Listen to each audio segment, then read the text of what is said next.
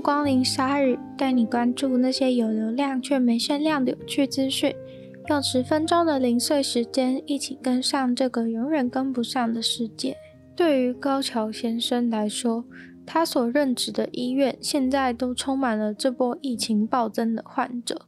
本来大家就已经忙得焦头烂额了，这时候日本政府竟然来了通知说，需要志愿的医生和护理师来帮忙东京奥运哦。这是压倒全医院医护人员的最后一根稻草。于是，这间位于东京利川市的利川综合医院，就在他们的窗户上贴了大大的标语，写说：“医疗能量已经达到极限，不要办奥运。”楼下一层的窗户上则贴着：“让我们休息吧，奥运不可能。”这间立川综合医院一直都在接受确诊的病人。他们这次决定要公开的表达他们的愤怒和担心，就是因为东京奥运可能会让病毒散播得更快，而现在医院已经负荷不了再更多更多的病人了。当朝日新闻访问高桥先生的时候，他说他们觉得必须要传递一下讯息给医院的上层和外面的民众，所以才会在医院的窗户上贴上那些字。他说：“虽然知道停办是辜负了这些奥运选手的努力，但是以现在的状况看来，奥运真的会让整个情况崩溃，所以他们必须出来反对。”高桥先生说：“他们医院总共有两百八十七张病床和九十个医生，从二零二零年四月就开始接收确诊病患，很多普通病床也都被转为特殊的病床。” ICU 跟 HCU 的病床也常常被重症的确诊者占据。然而，因为日本这强烈的第四波确诊人数，医院已经决定要用 HCU 所有十六张病床都拿来给这些确诊的重症患者。等于说，如果有其他需要用 HCU 病床的人，就不能使用。在医院的人力方面也非常的吃紧，因为疫情一直没有新人加入医院的工作。所以医院其实只有最低极限的人数在工作。假如有人受不了辞职了，那整个医院的运作就会撑不下去。而在他们贴出了抗议奥运的标语以后，也在网络上红了起来。很多网友也都反对奥运继续办下去。另一则关于疫情的消息是打疫苗的时候发生的意外，在意大利一位二十三岁的女子。意外被注射了六剂的辉瑞疫苗，目前受到了二十四小时的监测，注意是否有发生任何异常之后，已经被从医院放出来了。这位女子在意大利中部的某间医院接受注射。这位女子注射前是健康，没有什么特别条件的一位患者。是怎样的情况会让一位患者不小心被注射了六剂的疫苗呢？其实就只是负责施打的医院同仁把整个注射器都装满了疫苗，而整个注射器装满的情况下，里面就是有六剂的量。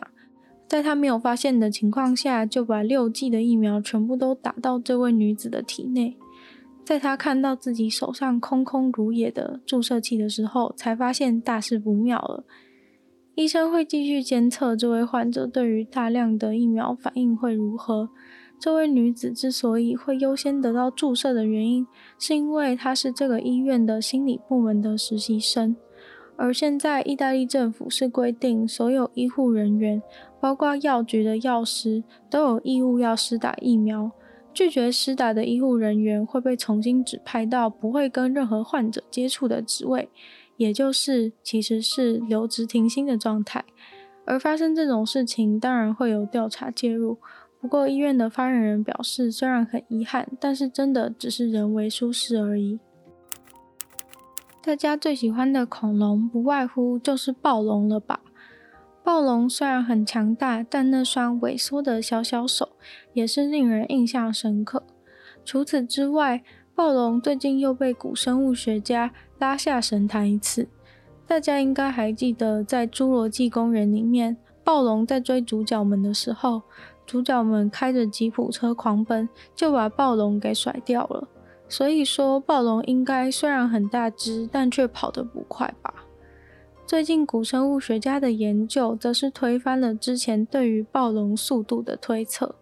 之前的话大概是认为暴龙每小时可以跑十公里，新的研究则是认为暴龙走路的速度大概只有每小时四点六公里而已，完全是跟一般人差不多的走路速度。也就是说，如果你跟恐龙活在同一个时代的话，你完全可以跟暴龙当好朋友，一边散步一边聊天，也不会觉得很喘，因为暴龙的走路速度就跟我们差不多。如果暴龙是你的宠物的话，也完全不用担心被拖在地上走。这个新的推测是根据暴龙灵活的尾巴所做出来的，透过观察暴龙尾巴在走路的时候的动态来判断。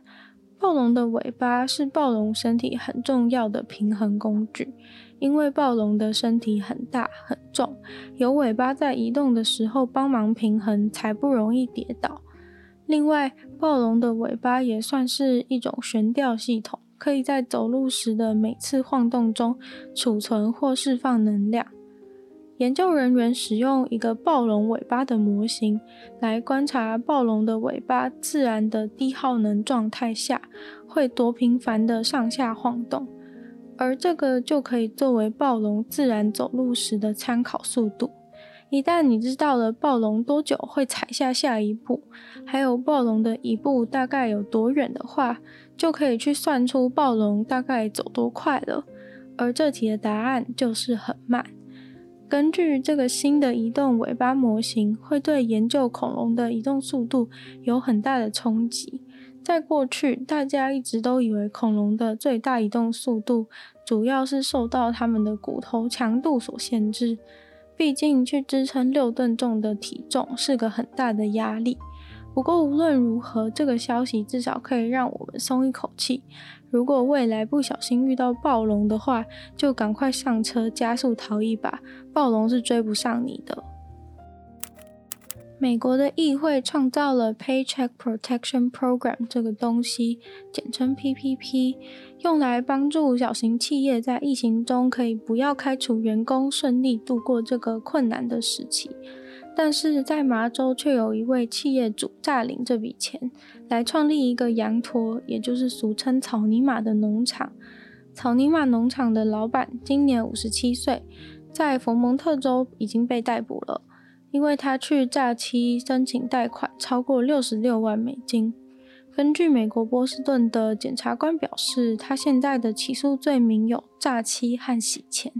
这位老板在获得贷款的钱之后，就把他原本拥有的披萨店卖掉，然后把这些钱加起来，全部拿去买一个农场和几只草泥马，还有两台车子。其实前面提到的披萨店，他也曾经使用过那家披萨店来贷款。披萨店是在二零二零年的时候申请贷款的，在那次的贷款当中，他也造假了。他申请的时候说，他的披萨店雇佣了超过五十个员工，但是实际的证据显示，他只有十名以下的员工。然后在报税的时候也谎报了。在佛蒙特州，大概有一万两千名借款人都利用了联邦的这个 PPP 贷款计划，这当中大概一万名贷款人贷款的金额都少于十五万美金。而去年五月，有些佛蒙特州的餐厅业者就表示很担忧，因为他们不知道餐厅什么时候可以再度重开，所以也很不确定到底能不能来得及还钱。总之，草泥马农场的老板应该很快就会线上出庭了。他如果两项起诉都成立的话，他将会面临四十年的监禁，还有罚金七十五万美金。而且这个案子 FBI 也介入了调查，不过我倒是有点关心，不知道他的草泥马之后会被怎样处理。今天的鲨鱼就到这边结束了，喜欢鲨鱼的朋友记得帮我把鲨鱼分享出去，然后可以的话在 Apple Podcast 帮我留星星，写下你的评论。那也非常欢迎在任何有单集留言区的地方，可以留下你对鲨鱼新闻的想法。现在的话，YouTube 的频道搜图也会有跟这次新闻消息相关的图片，也欢迎大家来看看。那也可以来听听我的另外一个 podcast《女友的纯粹不理性批判》，里面有时间更长的内容。那就希望鲨语可以在每周二、四、六顺利与大家相见。那我们就下次见喽，拜拜。